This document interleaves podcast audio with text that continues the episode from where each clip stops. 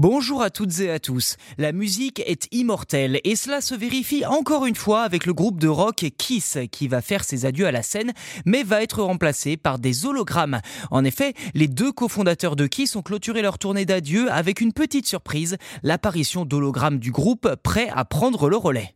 Alors pour vous mettre dans l'ambiance, imaginez, vous êtes au Madison Square Garden, la mythique salle de New York, où quatre avatars virtuels apparaissent sur scène au moment des rappels pour jouer God Gave Rock and Roll to You en guise de toute dernière chanson. Eh bien c'est exactement comme cela que Kiss a décidé de tourner la page en ouvrant un nouveau chapitre dans son histoire, fait d'hologrammes et de motion capture.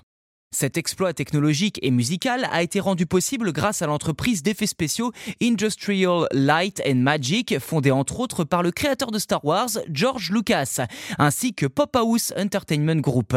Après avoir scanné leurs mouvements et leurs expressions faciales à l'aide d'outils de motion capture, les membres du groupe ont pu laisser leur place à des doubles virtuels qui ont assuré le show sur scène. Je cite le PDG de Pop House, avec cette technologie, Kiss pourrait être en concert dans trois villes sur trois trois continents différents dans la même soirée. Fin de citation.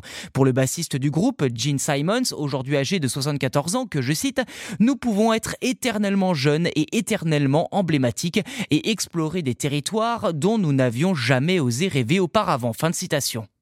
Kiss n'est pas le premier groupe à se dupliquer en hologramme. En 2021, le groupe ABBA avait impulsé la mode avec leur tournée Voyage, qui signait le retour du groupe sur scène 40 ans après leur séparation. Le groupe suédois est même allé jusqu'à se rajeunir virtuellement, apparaissant en tournée comme s'ils étaient dans les années 70. La technologie employée était d'ailleurs la même que pour Kiss, à grand renfort de caméras et de logiciels de modélisation. Pop House Entertainment a d'ailleurs été fondé par Björn Ulvaeus, un membre d'ABBA, et reste à savoir désormais désormais à qui appartiennent les droits des hologrammes si Kiss les a vendus ou si leur image est seulement exploitée contre rémunération par Pop House.